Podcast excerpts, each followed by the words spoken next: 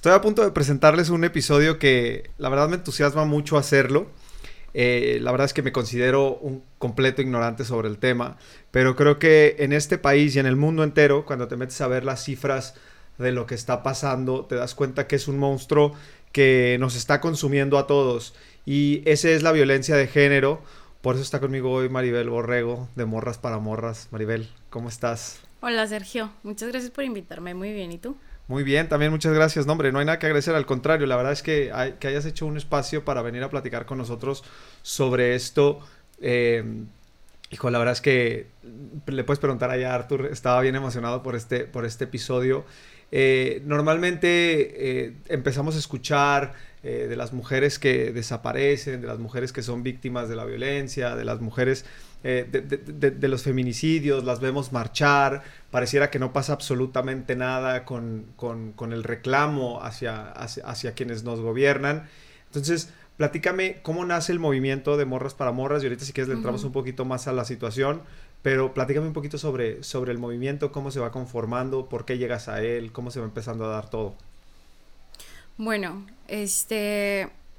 De Morras para Morras surgió como un taller nada más de autodefensa.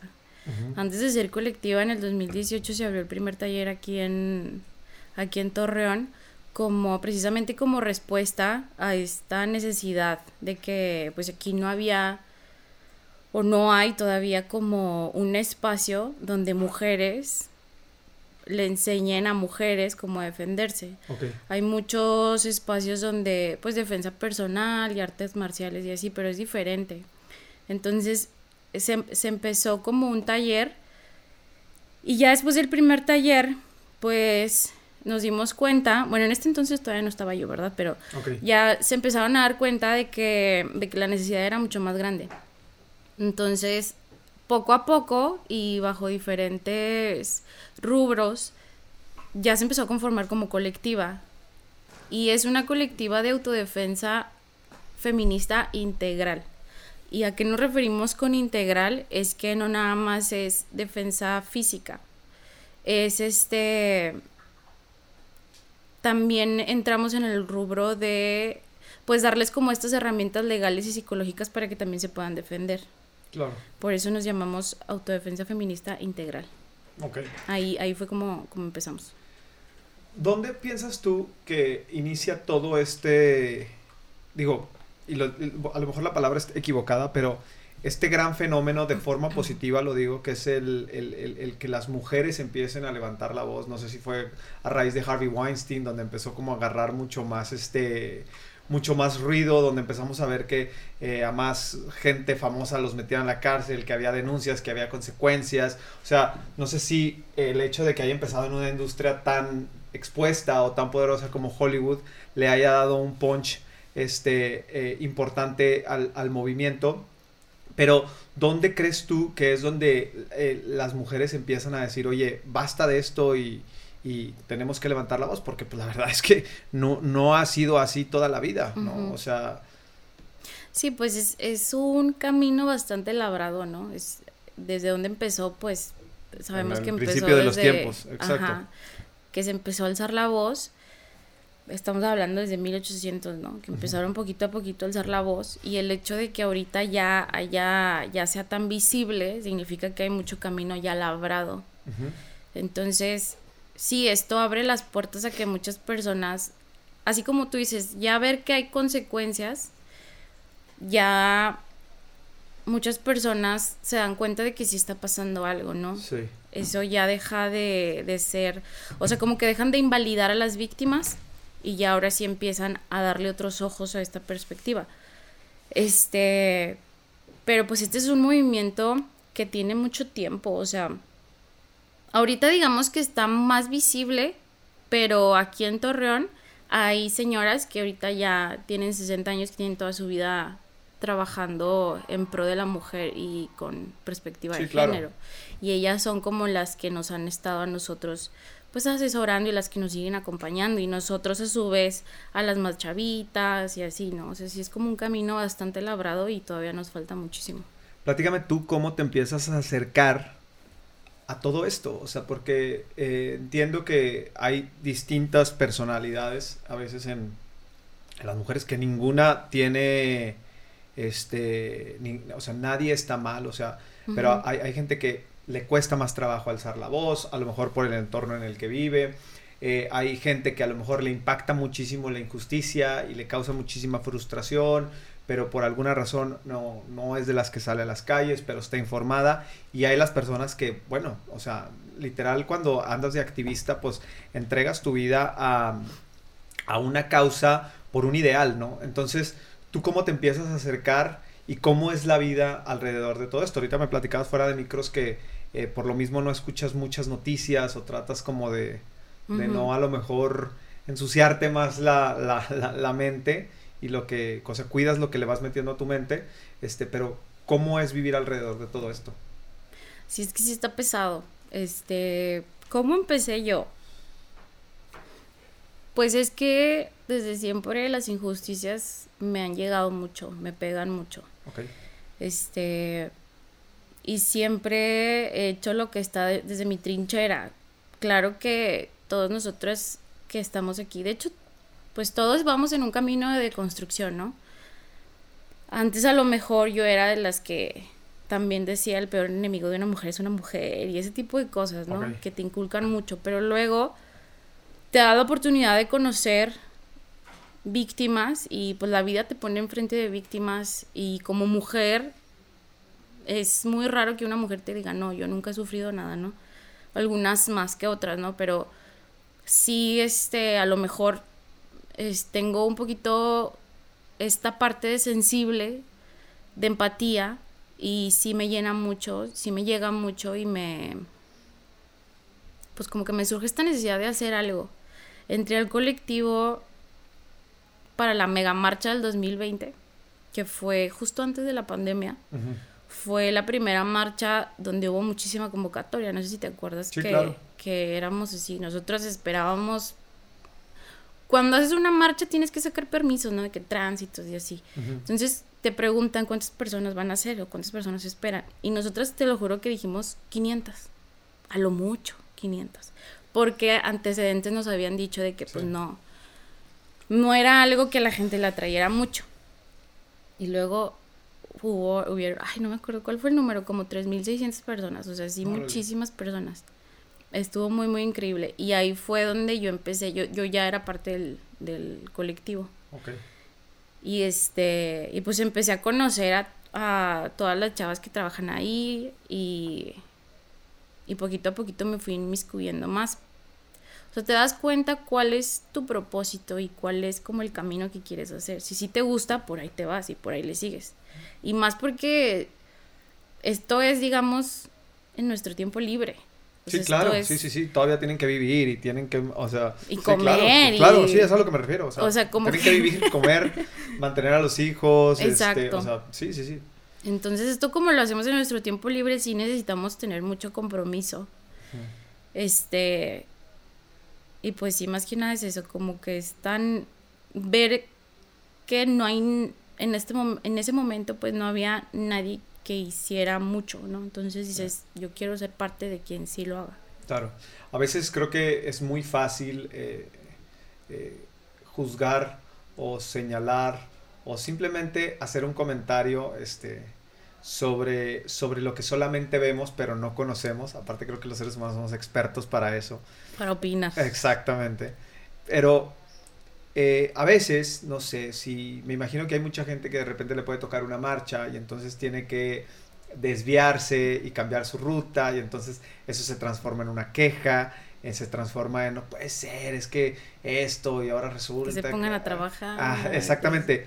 Platícame cómo es la vida, o sea, a mí me gustaría que me ayudaras a poner a estas personas, sobre todo también a, a la gente que piensan que todo esto es una exageración a mí me gustaría que me ayudaras a ponerlos en los zapatos de lo que atraviesan ustedes, ¿sí? Y sobre todo de lo que atraviesa una persona que ha pasado este, por cualquier tipo de violencia, este, y no solamente hablo de las víctimas, sino también hablo de, de, los colaterales como las familias, este, la gente que pierde un familiar, que también son víctimas, por supuesto, pero no, no, no, no, no directamente, o sea, no, no, fueron las que agredieron. Así. Indirectas. Ajá, indirectas.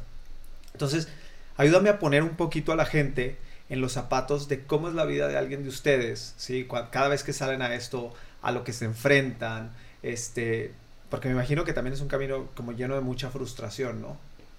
Sí, bastante, bastante y más si trabajas directamente con la víctima o con las víctimas indirectas.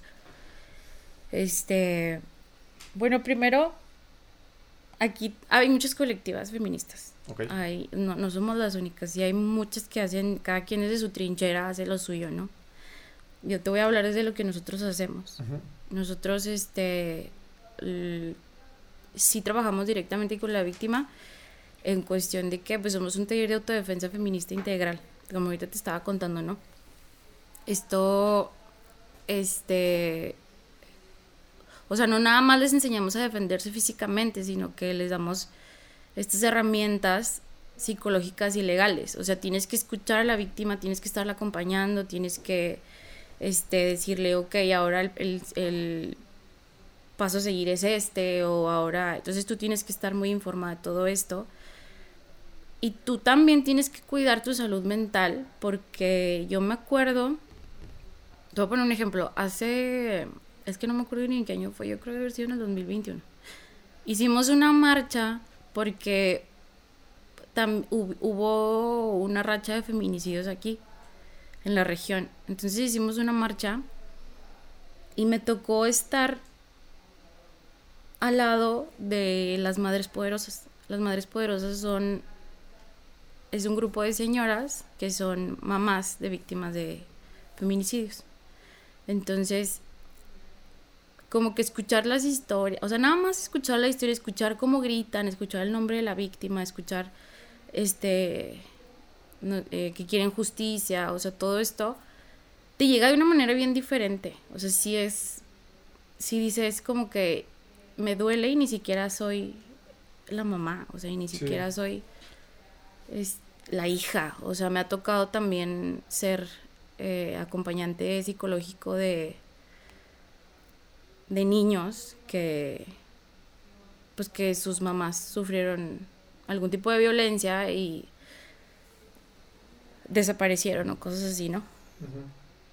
Así como son temas muy sensibles, ah, me estoy acordando, pero sí, es muy complicado. Entonces tú también tienes que estar muy consciente y con los pies bien en la tierra de que no se trata de ti, no se trata de lo que tú hagas y por lo mismo de que no, e, no eres tú en ese momento, tú tienes que estar muy bien puesta, tú tienes que ir a terapia, tú tienes que tratar lo que a ti te hace falta tratar, o sea, tienes que estar súper bien informada, o sea, no, no, no engancharte a lo mejor, no perder el tiempo en peleas de Facebook o cosas así, ¿no? Y, también es lo que te, decía ahorita de que no, a veces ni me gusta ver noticias, ni películas, ni cosas así, porque ya es mucho desgaste por sí, como para todavía sí, estarme... en la vida real. Sí, como, o sea, como para estar así todavía, pues llenándome más de ansiedad o de cosas así, ¿no?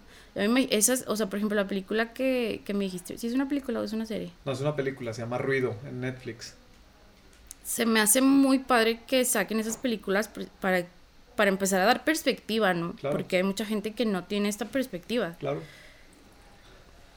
Pero pues hay personas que decimos, no, pues está padre, pero no la, ahorita no, no la quiero ver. Sí, aparte te da una perspectiva eh, creo que, creo, que, creo que lo más importante que te puede recordar una película de estas y cuando ves la situación a la que se enfrenta la protagonista, que es una madre que, que, que, pierde a su hija, o sea, que, se que desaparece su hija y, y, este, y está haciendo todo lo posible por, por encontrarla y la frustración de, de, enfrentar a las autoridades y que las autoridades no le hagan caso y etcétera, etcétera. Em, también te pone en perspectiva de que todos estamos más cerca de lo que creemos, ¿no? A veces cuando, las, cuando este tipo de cosas suceden, pensamos que a nosotros no nos va a pasar, o lo vemos ajeno, o pensamos que solamente pasa en algunos lugares del país, o en... Y cuando lo ves es un fenómeno que está sucediendo en todo el mundo, ¿sabes? O sea, yo te decía, estaba tratando, ayer que estábamos haciendo la nota de la chava que trataron de raptar en, en Washington, en, en el estado de Washington, en Estados Unidos, o sea, por medio de la, a través de la ventana del drive-thru, este, del, del, café donde ella trabaja, o sea, le va a entregar el cambio al cliente y el cliente saca un cincho y la trata de, de, sacar, dices tú, no puede ser. Entonces, cuando estábamos preparando la nota aquí en Gucci, te decía, o sea, estábamos viendo las estadísticas y, entrábamos a ver el número de gente desaparecida en el mundo, este, y piensas que es, o sea, que no, que es falso el número que estás viendo porque dices, o sea, ¿cómo puede ser posible, no? O sea, si están los millones, ¿cómo puede ser posible que cada año? Y la verdad es que cuando le empiezas a rascar y empiezas a leer y te empiezas a dar cuenta que es cierto, dices, ay caray, pues en dónde estamos viviendo, ¿no? Y justo eso es una de las cosas que a mí me gustaría que me pudieras ayudar a entender cómo es el acercarte a la autoridad, ¿no? A decir, oye, pasó esto, ¿no? Este, ¿cómo es? O sea, ¿hay un seguimiento? ¿No hay un seguimiento? Este, de repente te topas con gente que le dicen, pues ya ni los busques, ¿sabes? O sea, o sea ¿qué, qué, está pasando? ¿Sabes? O sea, porque eh, así no se puede vivir. Yo soy de los que cree que todo, o sea, siempre lo digo en este podcast, en, en, en, algunos episodios cuando se toca el tema, o sea, y yo me cuestiono esta parte de que México es un país libre y soberano, y qué tan libres somos, ¿sabes? Si no podemos salir a la calle por miedo a que algo pueda suceder, ¿no? Entonces, ¿cómo es salir a enfrentar una vez que sucede esto? O sea, platícanos un poquito, por eso te hablo mucho de ayúdanos a ponernos en los zapatos de, de estas personas. Pues sí, o sea, sí hay personas más vulnerables que otras, ¿no? Sí hay sectores que son más vulnerables y por eso se tiene que ver todo desde una perspectiva de quién es, más vulnerable que otro. Entonces, para cada caso hay una hay un protocolo a seguir. Si es eh, algún tipo de abuso, si es una desaparición, si es un feminicidio, o hay un, como un protocolo a seguir en cuestión de las autoridades, parte de lo que hacemos en el colectivo es acompañar a las víctimas a que pongan su denuncia. Este, ¿Cuál es la razón de que necesiten ayuda para poner una denuncia? Es que es bien, bueno, primero es bien difícil que una víctima diga, oh, sí, sí quiero poner la denuncia. Ok, ¿por? Porque pues se enfrentan a muchos prejuicios. Ok. Este, de cuando son la víctima. Ajá, cuando son la víctima. Y de que es que y si no me creen o qué van a pensar de mí, lo que va a pasar después y lo si, si lo meten a la cárcel, no sé, cosas así. Entonces, después de que acompañas psicológicamente para que puedan, o sea, emocionalmente más bien, cuando haces el acompañamiento emocional con ellas para que puedan decidir a poner la denuncia, lo ideal es que las acompañes a, pues no sé, si son menores de edad, pues a Pronif, y si son mayores de edad, al centro de justicia aquí, ¿no? Aquí en Torre. Este, ¿por qué? Porque, pues, como ciudadano normal, no, no estamos muy al tanto de cuál es el procedimiento legal. Entonces tú llegas y la neta tienen mucha chamba, o sea, no, no, no les quiero quitar mérito, ¿no? Ahí en, los, en las instituciones tienen mucho trabajo y estos son casos que lo ven todos los días. Entonces, tienen muy poca sensibilidad. Se va desensibilizando la persona. Ajá, o sea... A escucharlo todos los... O sea, se va acostumbrando a escucharlo. Sí, o sea, para él es un caso, para él o ella es un caso más. Pero para la víctima es lo que le va a cambiar toda su vida. Entonces, como ellos tienen mucho trabajo, muchas veces, o sea, el primer filtro es para que no quieras poner la denuncia. Y eso está bien claro. Te hacen tantas preguntas al grado de revictimizarte. O sea, ¿cuántas veces tienes que contar la misma historia a cuántas personas? Es lo que muchas veces las instituciones no acaban de entender, que se tiene que salvaguardar, salvaguardar la integridad de la víctima también. O sea, es como prioritario. Y como acompañantes lo que hacemos es ver que el protocolo se esté llevando a cabo de la manera correcta. O sea, que, te, que el filtro sea adecuado, que no revictimicen, que, este, que se tome la denuncia como es, o sea, que no entren. O sea, las víctimas siempre tienen derecho a entrar con alguien, pero casi nunca las dejan entrar con nadie. Entonces no hay testigos de lo que le preguntan. Y está mucho más difícil. Aparte, o sea, llegar a un cuarto lleno de extraños a que te pregunten cosas a lo mejor de lo más delicado que te ha pasado y tú sola, o sea, de perdida si tienes a alguien cercano a ti, pues te empuja un poquito, ¿no?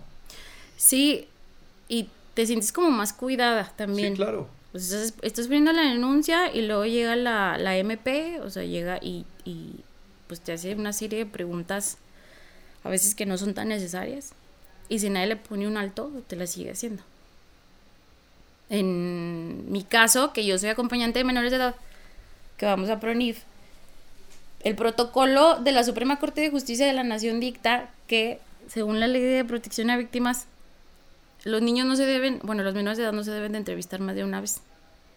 Entonces la institución debe de tener personal especializado para que la primera entrevista que se haga sea la entrevista que se va a tomar para toda la investigación. Todo el proceso. A los niños no se les debe de preguntar más de una vez. Pero nadie hace eso. Entonces a los niños se les pregunta una vez y otra vez y luego el peritaje de uno y luego el peritaje del otro y luego, o sea, claro que la historia va cambiando, claro que se va tergiversando, o sea, y alguien tiene que estar ahí para decirles, eh, esto se tiene que ser así, esto no se tiene que ser así. O sea, como que digamos, viendo que hagan su trabajo bien, porque, pues sí, tienen mucho trabajo y a lo mejor a veces se les va la onda o a veces amanecieron de malas, no sé. Pudiera ser que también saben que en el fondo no se va a resolver.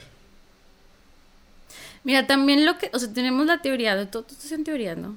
Sí, sí, sí. No, no, yo digo, lo pregunto porque, pues a veces, este, cuando ves el número de casos que realmente se resuelven, este, pues a lo mejor si tú eres alguien que pues eres el que recibe a la víctima y así, pues, a lo mejor estás desensibilizando tanto que dices, pues no, todo, todo no, ¿sabes? O sea... Está difícil, sí, es posible. Y también ¿sabes qué? Todo esto, todo es, todo es política, ¿no? Entonces, entre menos denuncias haya y entre menos seguimiento se le da a las denuncias, quiere decir que menos números hay. Entonces, por ejemplo, Coahuila tuvo tantas denuncias. Eso no quiere decir que sean los casos que hayan pasado. Claro, por supuesto. Entonces, si no ponen la denuncia, si no este, se establece el protocolo adecuado, o sea, los números van bajando. Por eso, pues no sé, también creemos que todo es política. Y por eso sí se pueden resolver, o sea, parte del acompañamiento que hacemos es como que meter mucha presión para que los casos rueden, porque si no se queda la carpeta ahí hasta los siglos de los siglos, ¿no? Hasta que se les olvide o no sé. Entonces tienes que estar metiendo presión, tienes que estar yendo, tienes que estar hablando, tienes que estar metiendo asesores jurídicos, etcétera, etcétera, para que el caso se pueda mover y que pueda haber un cierre que le pueda servir a la familia para, para seguir y continuar, ¿no? Sí. Pero sí es muy complicado. Oye, a ver, platícame una cosa. Mira, hay una cosa aquí, ahorita es justo una de las cosas que estaba buscando, este, eh, ahorita que, me estabas platicando, porque quiero pasar a la, a la parte donde creo que a veces los hombres somos súper imbéciles y no entendemos lo que realmente es un abuso, ¿sabes? O sea, creemos que abusar de una, de una mujer es violarla, es este... Penetración. Ajá. Y creo que suceden muchas cosas en antros, bares, digo, ¿cuántas historias has escuchado de que a una amiga tuya iba caminando al baño y la agarraron y este, o sea, digo, ¿y qué dices? O sea, que, que, que, el diagnóstico sería, no, o sea, me agarró, pero ya no pasó nada. O sea, no, sí pasa un montón, ¿sabes? O sea, entonces, fíjate, por ejemplo, aquí dice 19 puntos millones de mujeres sometidas en algún momento de su vida a algún tipo de intimidación, hostigamiento, acoso o abuso sexual. O sea, ¿dónde empieza el abuso? ¿Sí?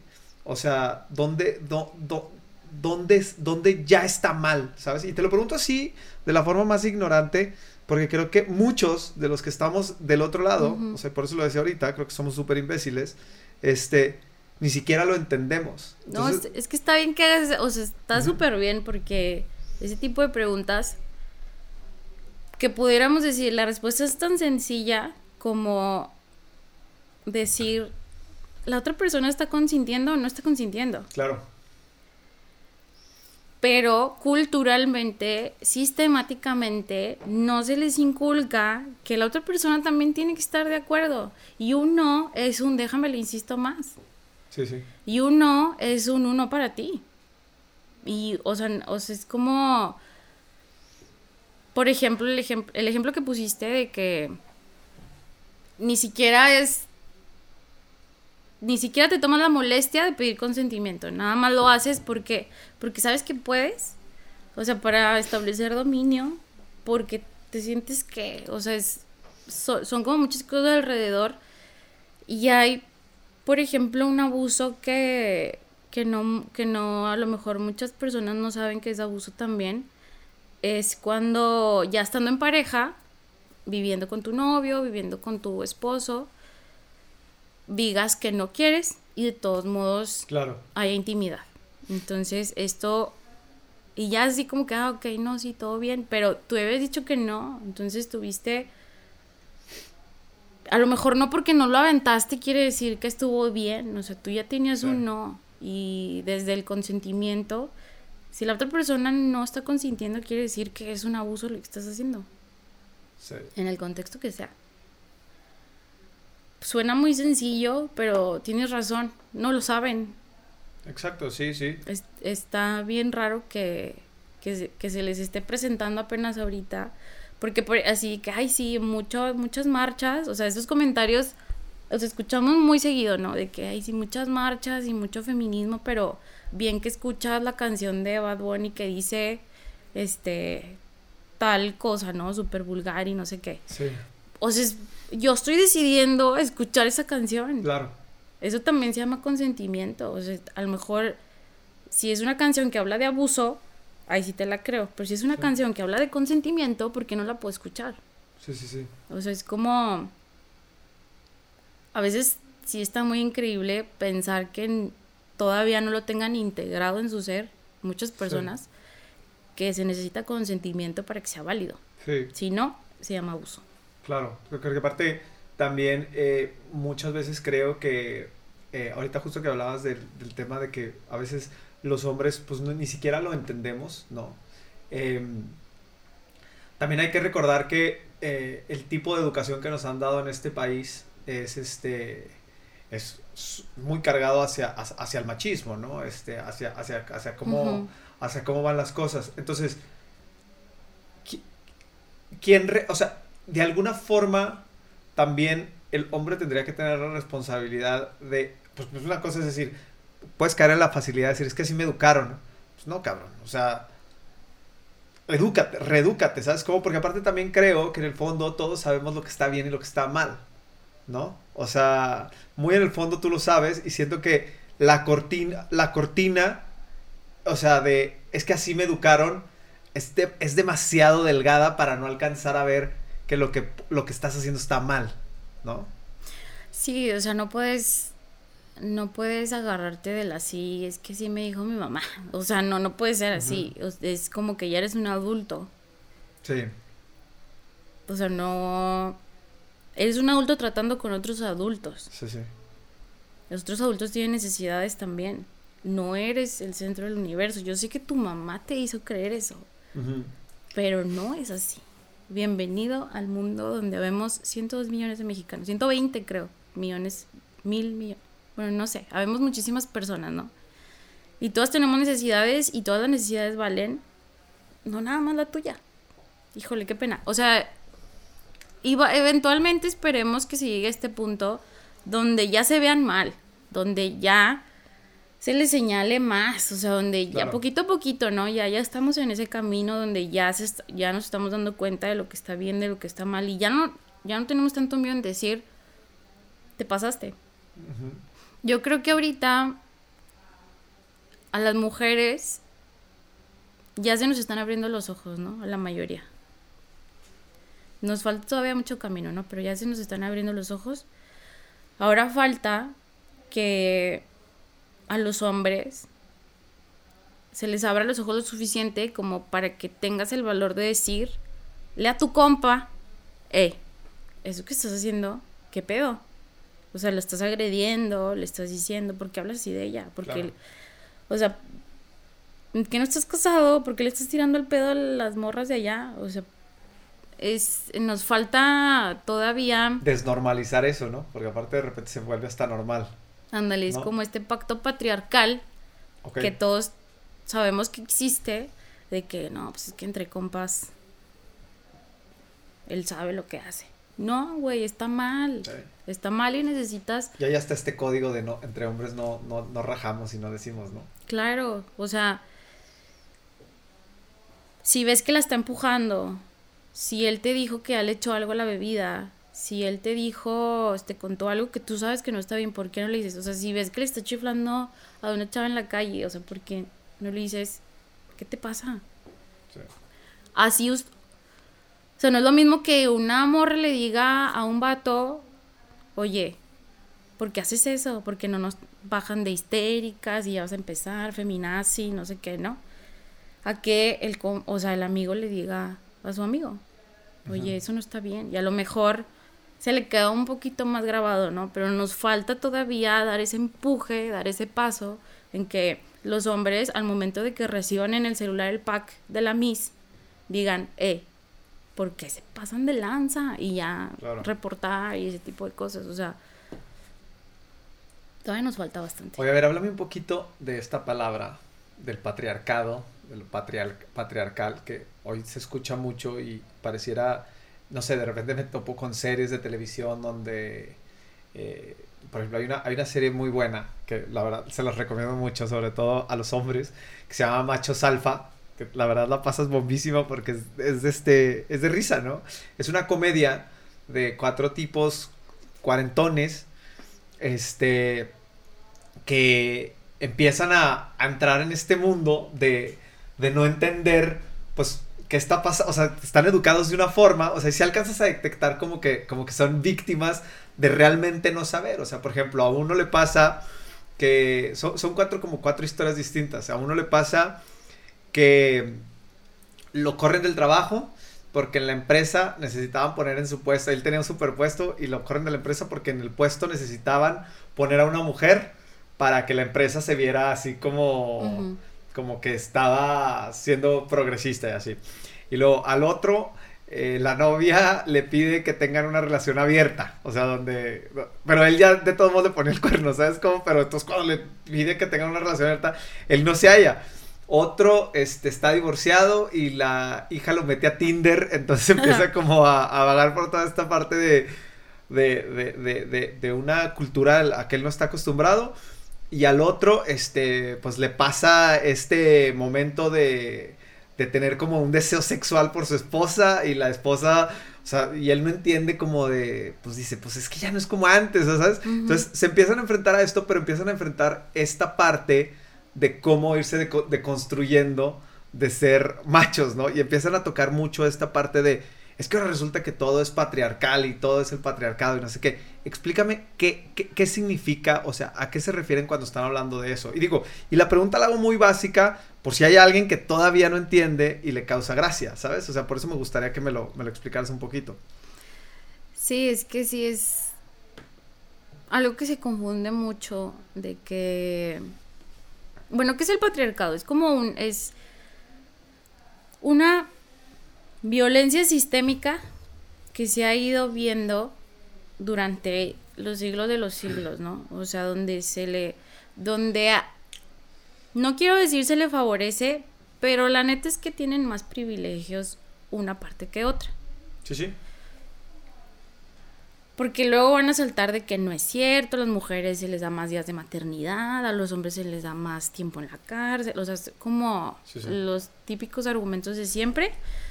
Pero el patriarcado es este sistema que oprime. Entonces, ay, ¿a qué iba? Iba a decir algo muy específico. Bueno, mira, mientras te, mientras te acuerdas, mientras, o sea, mientras, mientras, te acuerdas, si quieres, o sea, platícame un poquito sobre, sobre, sobre las críticas que, que, reciben los, el, el, el, movimiento, o sea, el movimiento feminista, este, o sea, que, que, que, ¿en dónde, en dónde crees tú que, es lo que no estamos entendiendo? Eh, los que a veces pueden decir... A eso iba, ah, justamente. Por eso me estoy de este lado. Tienes razón. O sea, a veces se confunde mucho que es que ni, ni machismo ni feminismo, humanismo. Ok. ni hombres contra mujeres, buenos contra malos. Es que no es contra contra contra, o sea, es opresor contra oprimido. Claro.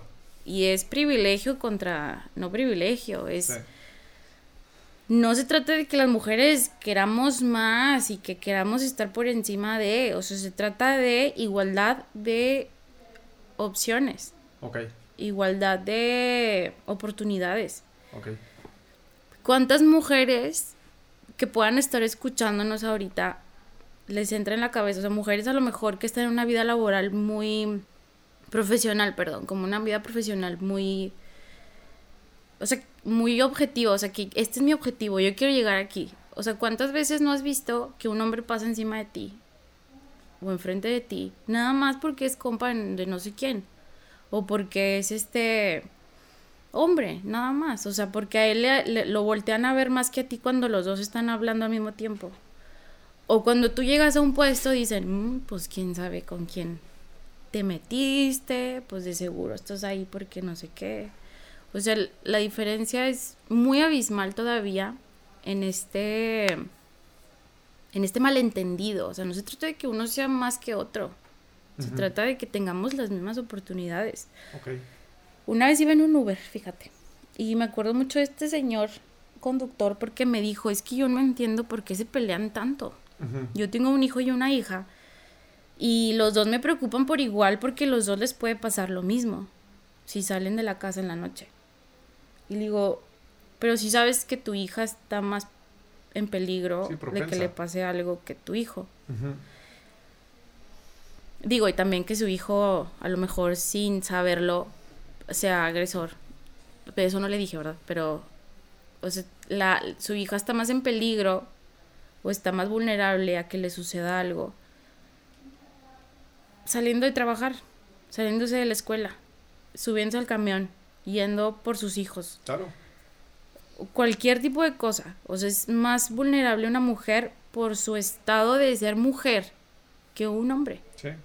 Sí, desde el momento en el que una mujer tiene que pensar dos veces si se va sola en Uber, o sea, ya te das cuenta que las cosas no son iguales, ¿no? O sea, tú como hombre puedes estar en un bar a las 2 de la mañana y a lo mejor no piensas tanto el hecho de voy a pedir un Uber, algo me va a pasar. Y la mujer sí, ¿no? O sea, simplemente, este, digo, mira, yo crecí entre mujeres, ¿no? O sea, mi mamá, mi abuela, mi hermano, o sea, en mi familia tengo más mujeres que, que, que hombres. Este, y realmente el nerviosismo de que algo pueda pasarles cuando cuando sabes que salieron y que dicen, bueno, pues me regreso en Uber. No, hombre, ¿cómo te vas a regresar en Uber? Mejor yo voy por ti o lo que sea. O sea, desde ahí te das cuenta que pues no, no es igual, ¿sabes? Sí. No es igual y no sabemos hasta cuándo va a ser igual porque todavía no se no se dan cuenta, o sea, todavía a lo mejor no están claros los objetivos de lo que se quiere hacer. ¿A qué te refieres con eso? Por ejemplo, el taller de morras para morras. Sí.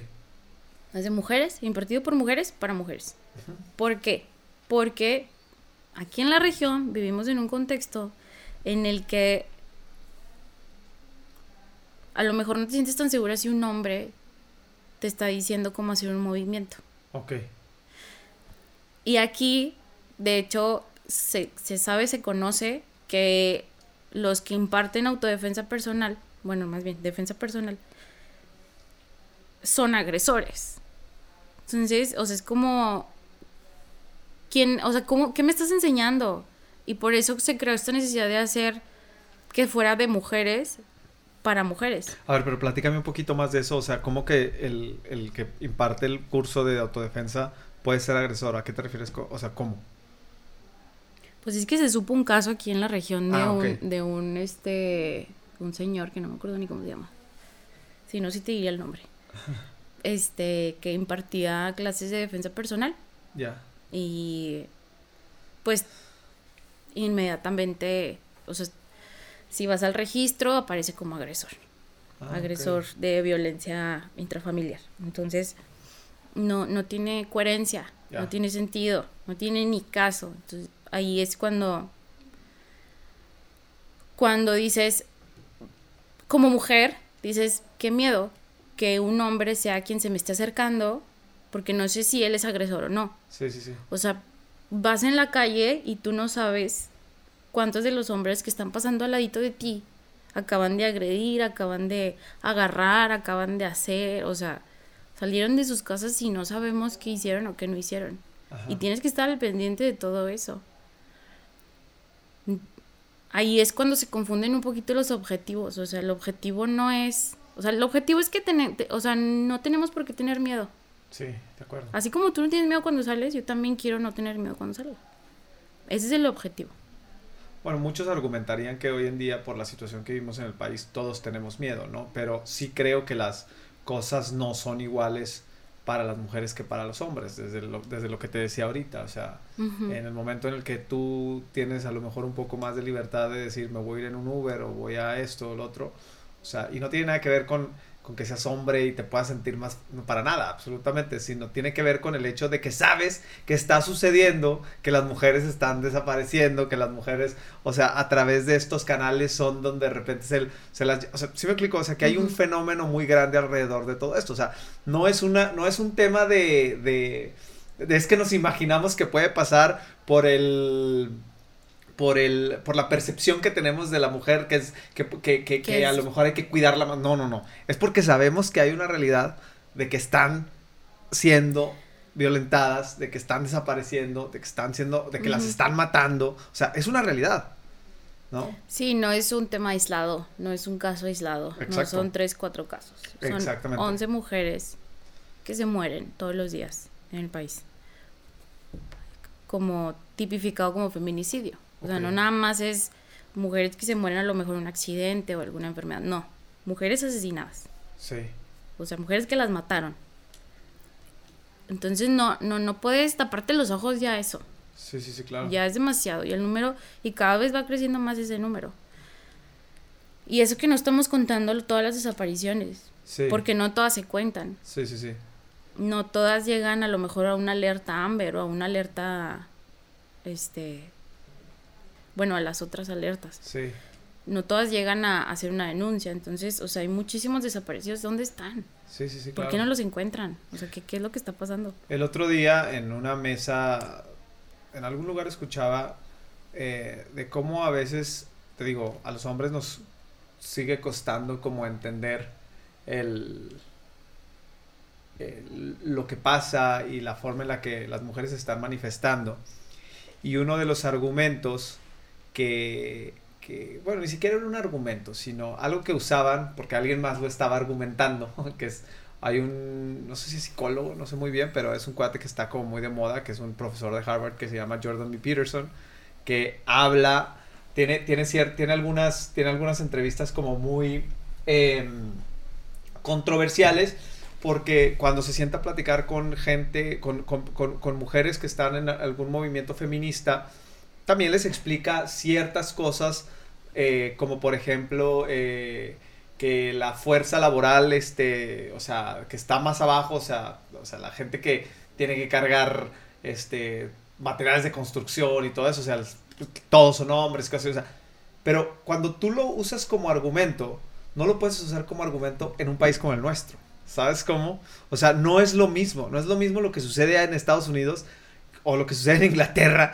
que lo que sucede en México, ¿sabes? No, aparte, no, o sea, pues, o sea, ni siquiera encaja, ¿sabes? Empezando porque te lo está diciendo un vato privilegiado de Harvard. Ah, empezando por ahí. Platícame un poquito por ahí. Este, o sea, claro que tu percepción de la vida va a ser diferente a la de la madre soltera que se embarazó a los 14 años y fue abusada desde los 8. Por supuesto que va a ser muy distinta.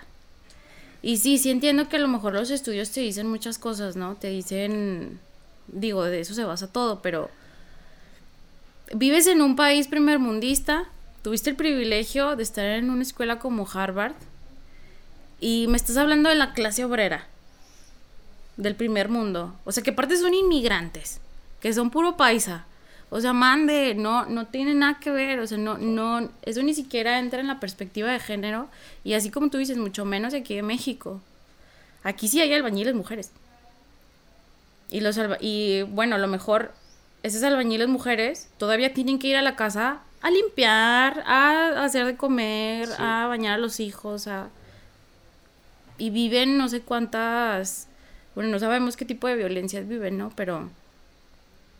Sí, no, no bueno.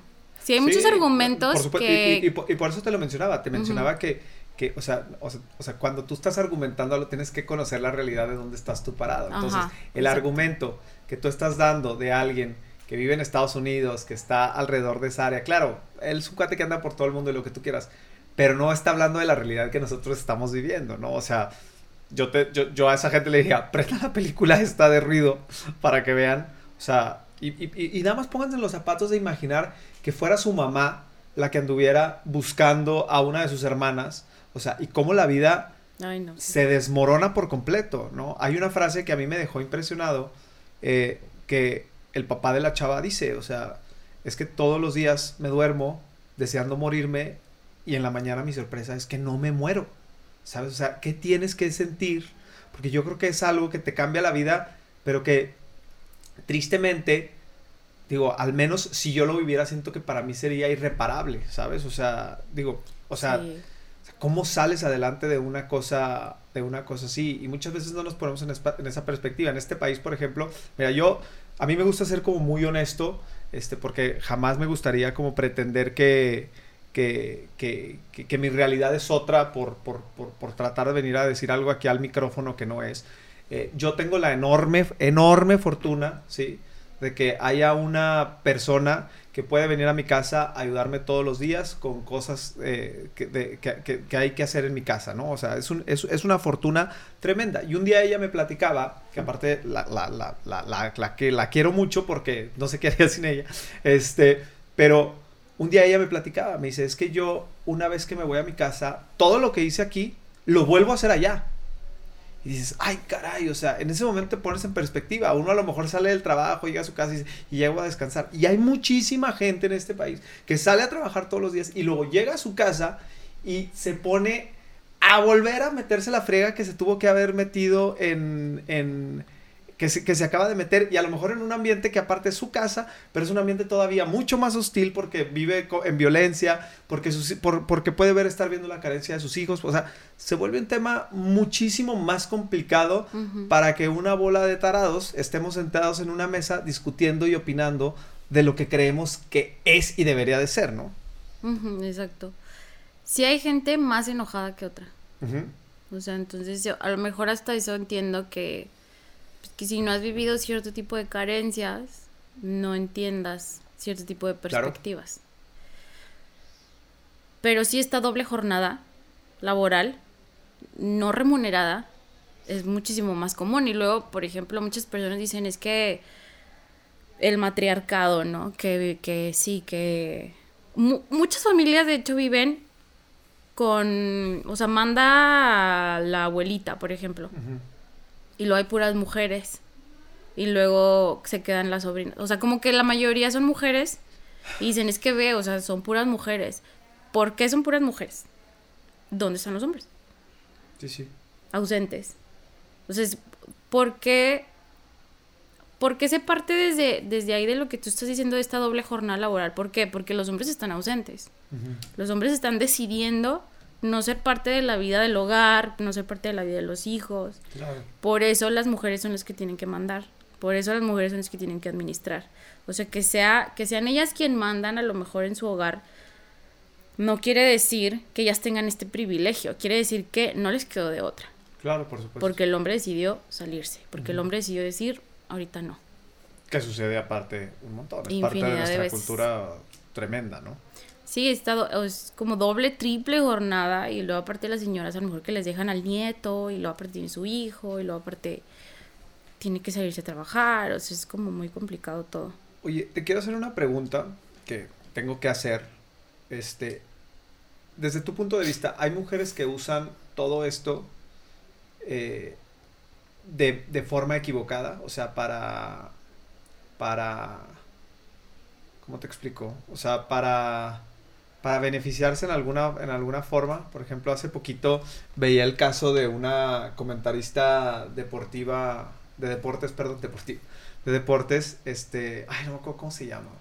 pero creo que está en Fox, o estaba en Fox, pero se hizo muy viral en redes sociales. Ay, no me acuerdo. Porque están platicando de ciertas cosas en, el, en la mesa y este, y, y entonces, ay, híjole, o- ojalá si alguien está viendo el podcast nos pueda ayudar de cómo, cómo se llama, pero es más, déjame, déjame lo busco aquí, a ver, déjate yo.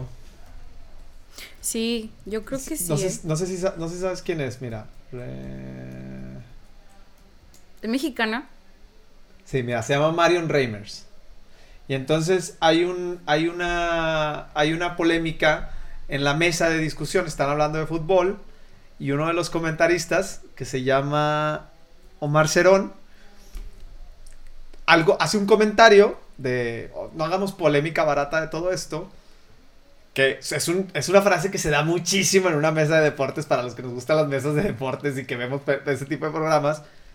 Y ella lo toma como, oye, no me faltes al respeto y no sé qué y no sé cuánto y así. Entonces se sale como de contexto. Inclusive en las redes había, de- inclusive muchísimas mujeres que decían, o sea, esta, esta mujer se está llevando para otro lado el tema de, del feminismo. Este, y eso me parece que si sucede, pues le hace daño al movimiento también, ¿no? Sí, o sea, es, siempre, siempre va a haber quien quiera, quien quiera agarrar para su beneficio. Lamentablemente, ¿no? Y conocemos, pues, muchas personas de renombre o no tan de renombre Sí. que lo hacen para sacar beneficio. Y pues, cada quien su karma, ¿no? Claro. Pero esto nada más crea pauta para que digan, ah, ya ves, así son. Así son. ¿Ves cómo, cómo nada más hacen eso Sí. para, para... Ay, no es que te puedo decir muchos ejemplos, o sea, vamos a hablar de las marchas y de las pintas, por ejemplo, así rápido. Las pintas, ¿qué son? Son, es parte de la manifestación, ¿no? ¿Pero qué es? Cuando rayan los monumentos, Ah, este, las paredes, cosas Que así. queman las puertas y todo esto. ¿O no? ¿O eso no tiene que ver? Las pintas, vamos, así como que nada más de rayar. Pintas así Ah, son de rayar. Es que algo sucedió en Nuevo León, ¿no? De que habían quemado la puerta del Palacio de Gobierno Ajá. o algo así. Sí. Pero eso no tiene que eso no son parte de la gente que pinta. O Sí, sea, esos también. ya son más. Ah, ok, ok. Bueno, haz de cuenta, bueno, las personas que hacen todo tipo de estas cosas en, en los movimientos, no quiere decir que eso sea el movimiento, es una parte de, Ok. o sea, es una parte donde se vale, a lo mejor porque tú estás muy enojada, quieres hacer eso, quieres llamar la atención, está bien. Sí. Otras personas que quieren beneficiarse del movimiento como, como la comentarista, está bien, se vale, lo agarra, viste la oportunidad, lo agarraste, se habló del tema y empezaron a hablar del feminismo, ¿sí o no? Porque ella empezó a hablar, Sí, sí, sí. se vale. Pero eso no es el movimiento. Ok. O sea, tiene sus partes, tiene sus cosas buenas, tiene sus cosas que hay que trabajar. Podemos hacer un análisis FODA de cada colectiva, de cada movimiento. Pero a fin de cuentas es una pequeña parte de todo lo que se hace. Y, y todos tenemos derecho, o sea, de, de construirnos, de irnos construyendo y de manifestar nuestro sentir de la manera en que creamos adecuada. Sí, claro. Esta mujer, que no me acuerdo cómo dijiste que se llamaba, Marion, Mm, Marion, Marion Reimers.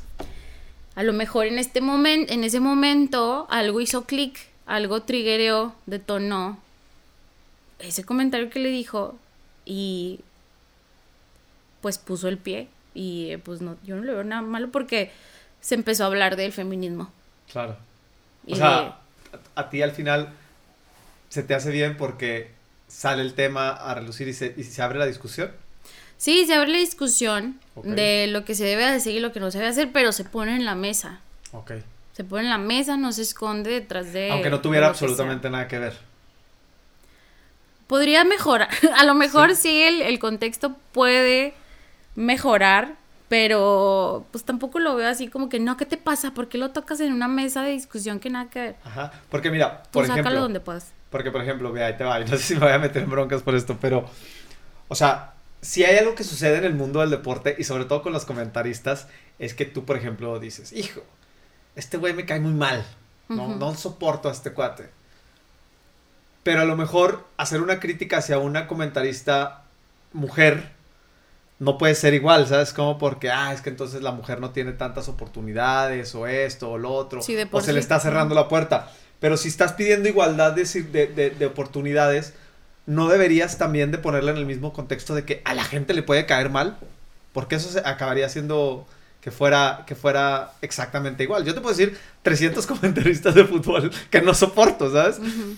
O sea, el estar en, me- en- el, el- el ponerte en igualdad no significa el también poderte decir, pues sí, seguramente a mucha gente también le voy a caer pésimo, Claro. ¿sabes? Sí. O sea, y que no tiene absolutamente nada que ver que sea mujer, porque pues, o sea, no, o sea, no, no te cae no te cae mal porque sea mujer, te cae mal a lo mejor por su manera de hablar o porque es más cargada a su lugar que otro o el, comentarista es más que, ¿sabes? O sea, ya se vuelve ya se vuelve una plática diferente. Pero si eso después lo usas para llevarlo al, al, al, al tema de que no, es que es porque es mujer, es donde yo creo que a veces se puede salir de contexto, ¿no? Sí, no, o sea, no puedes, si de por sí, hablando de, de preci- justamente de, un- de, a lo mejor de contextos que no hay tantas mujeres como lo es un ámbito deportivo, sí creo que no puedes decir tan fácilmente me caes mal a una mujer.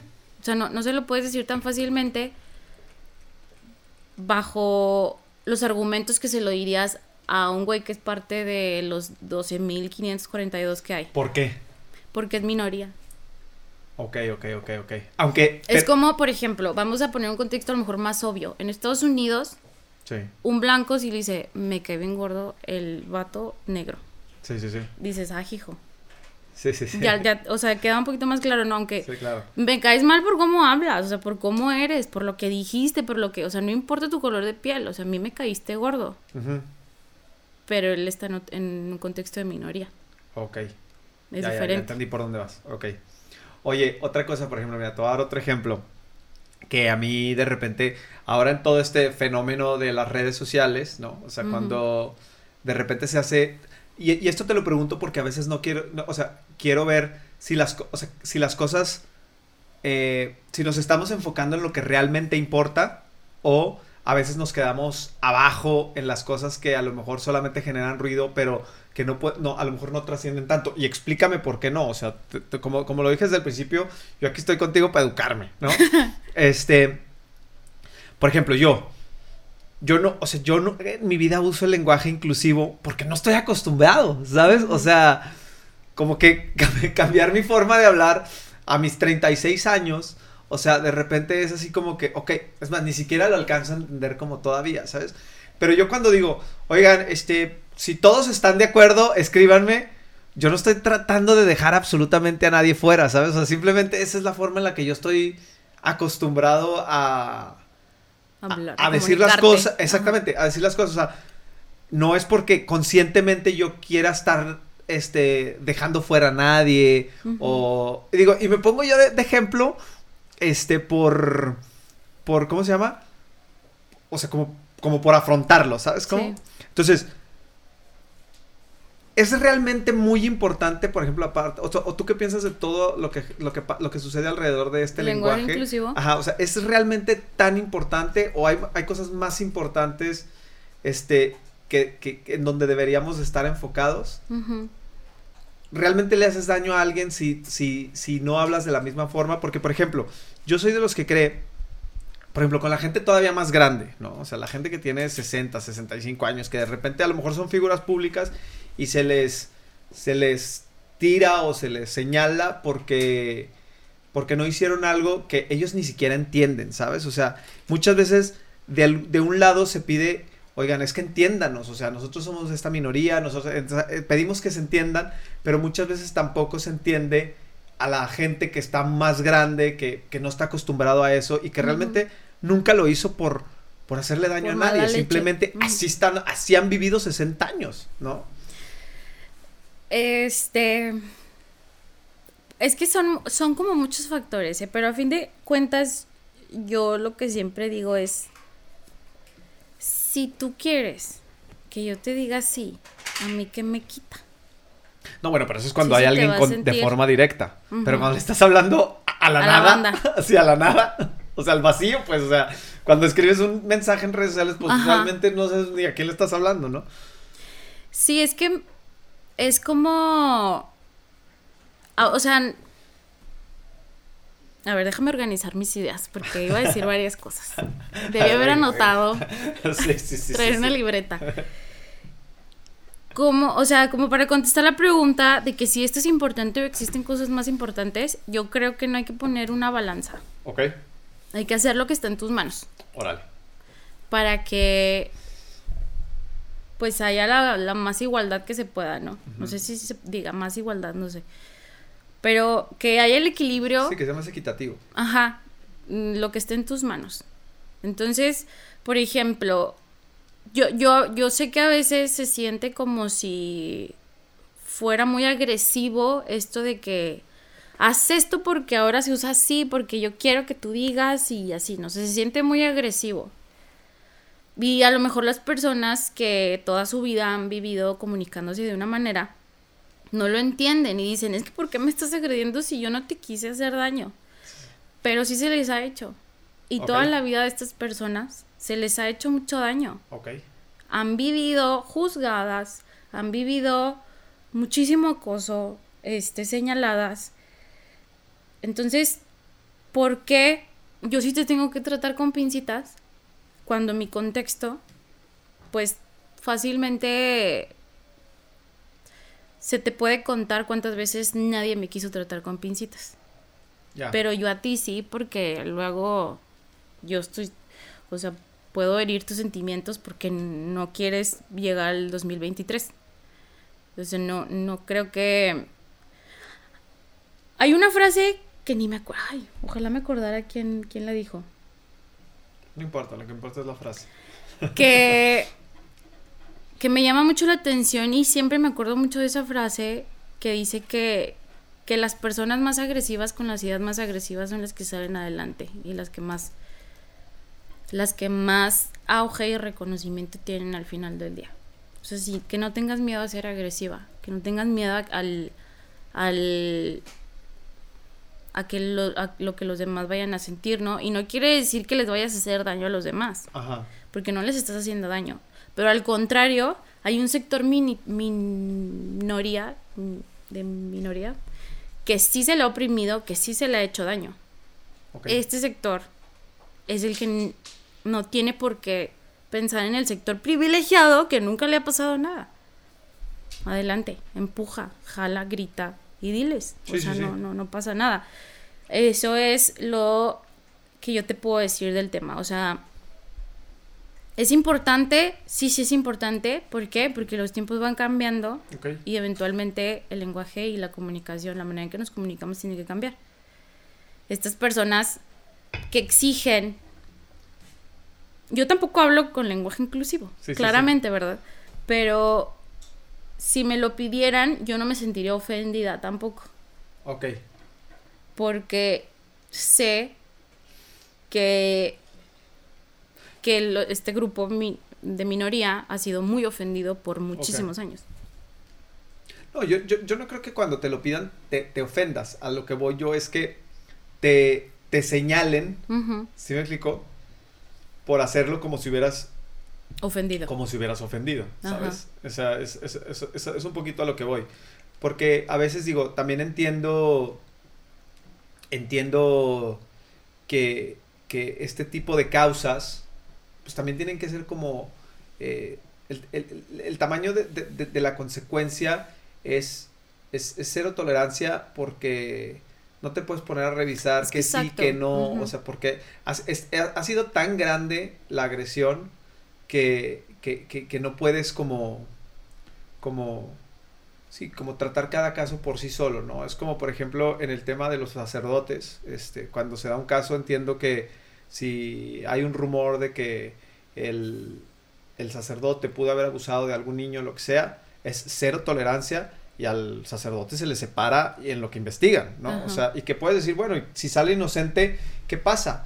Uf, pues nada más le piden disculpas y ya, pues bueno, tristemente es la consecuencia de un daño Del gigantesco del cual el, el- el- Histórico, la forma claro. de tratarlo tiene que ser con cero tolerancia y de forma muy drástica. Pero sí creo que a veces cuando tú te puedes meter en una polémica porque no usaste eh, un lenguaje que tú ni siquiera alcanzas a entender que es, que es así, o sea, también no, te, no se te puede tratar como, como mala persona, ¿no? Pues no, o sea, estoy de acuerdo contigo, no es de que yo no lo uso porque es por hacerle daño a alguien, lo entiendo, pero si a lo mejor me empiezan a señalar, es justo esto, de que... Porque hay gente que se ha metido en problemas muy grandes en redes sociales y así por, por algo así. ¿Sabes? Sí, que los es cancelan que... y que esto y que el otro y que pues al final de cuentas mucha gente pues de eso vive, ¿no? Pues ni modo, hay que empezar a hacer las cosas de una manera distinta porque si no nos van a nos va o sea, nos vamos a ver como los señores que ahorita ya están viendo para atrás de que es que en mis tiempos no sé si sea de esa manera. Hay que yo, yo voy por la vida así, viendo cómo, cómo juzgas quién está oprimido y, quién es el opresor. Quien esté oprimido obviamente tiene menos oportunidades de hacer que el opresor. El opresor tiene ventaja. Ok. Entonces, ¿por qué le voy a dar más ventaja al que ya, ya va más adelante? Ok. Si a lo mejor yo, o sea, hablando en lo personal, si me empiezan a señalar, si me empiezan a, a funar, a cancelar, así, porque no hablo lenguaje inclusivo y a lo mejor yo digo, es que yo no lo hice por mala onda. Lo que va a pasar es que las personas después de mí ya la van a pensar dos veces antes de hacer lo que se les dé la gana. Ah, ok. Ya, ya, ya. Alguien tiene que sufrir las consecuencias. Es un gran argumento lo que me acabas de decir. Sí, o sea, el camino se tiene que labrar. Sí. Y quien lo labra. Es como la forma de construirlo. Es quien esté más agresivo. O sea, la verdad es que sí es. Y no agresivo en que vamos a, a ser violentos. No, es de como agresivo en el que escúchame lo que te estoy diciendo y me tienes que escuchar porque me tienes que escuchar. Claro. Así. O sea, ese es como... Sí, porque cuando, no te cuando tienes tanto tiempo tratando de hablar y de hablar y de hablar y de hablar y nadie te escucha y aparte estás siendo afectado de formas como están siendo afectadas, pues no te queda otra cosa más que gritar, ¿no? Hasta que te escuche alguien. Hasta que te escuche, o sea, gritar. Sí, sí, y gritar hasta que te... Hasta que Oye, te volteen a ver. Para terminar, me gustaría que le pudieras decir algo a cualquier persona, digo, hombres, mujeres, este, padres de familia que a lo mejor sus hijos eh, han sido víctimas de algún tipo de violencia, pero que por alguna u otra razón no han tenido em, eh, como ese empuje para denunciarlo, para, para, para, para pedir ayuda, este, ¿qué, qué, qué, les podrías decir? O sea, ¿cómo es pedir ayuda y qué hay del otro lado que les puede dar esperanza? Que no están solos. A lo mejor esta frase está muy trillada, pero si tú eres víctima, si tú conoces a una víctima, no sabes qué hacer, no estás solo. Hay muchas personas que sí queremos ayudar. Hay muchas personas, hasta dentro de las instituciones, te tienes que topar a alguien que sí quiere ayudar. O sea, siempre va a haber alguien que sí te va a querer arropar, que sí te va a querer acompañar y que sí te va a querer ayudar. Este, pueden acercarse a nosotros en nuestras redes sociales, Facebook de Morras para Morras, en Instagram Morras para Morras, así. Y este contarnos más o menos la situación y nosotros vamos a hacer lo que esté en nuestras manos para, para estarlos apoyando, porque ese es nuestro objetivo. Pues muy bien. Maribel, te agradezco mucho que hayas estado. Eh, ojalá que nos puedas pasar, digo, ya la tenemos, pero para poner en la descripción del, del video toda la información de, del colectivo, este, para quien quiera acercarse, para quien quiera, me imagino que también siempre se necesitan muchísimas manos para... Sí, se necesitan Para ayudar también, entonces quien, quien quiera, este, pues pueda, pueda acercarse, acercarse con ustedes. Y te agradezco mucho que hayas estado aquí, eh, porque creo que vivimos tiempos muy complicados en, en relación a, a este tema, eh, creo que también el hecho de que, de que hoy vivamos una era donde todos queremos hacer como que sabemos de todo, este, em, y opinar de cosas que no tenemos ni la más remota idea porque jamás hemos estado cerca o alrededor de, un problema de estos. Eh, creo que es importante que empecemos a sensibilizarnos. Em, eh, sobre, sobre cuál es la realidad, en primer lugar, de nuestro país y luego del mundo en el que estamos habitando, ¿no? Porque a todos nos puede pasar, como lo decía hace rato, y, y, una vez que algo así te pasa, te cambia la vida para siempre. Entonces creo que tenemos que empezar a ser muchísimo más empáticos y muchísimo más... Eh, eh, respaldar muchísimo más a la gente que, que, que, que ya, lo, que ya lo está sufriendo, solidarios, exactamente.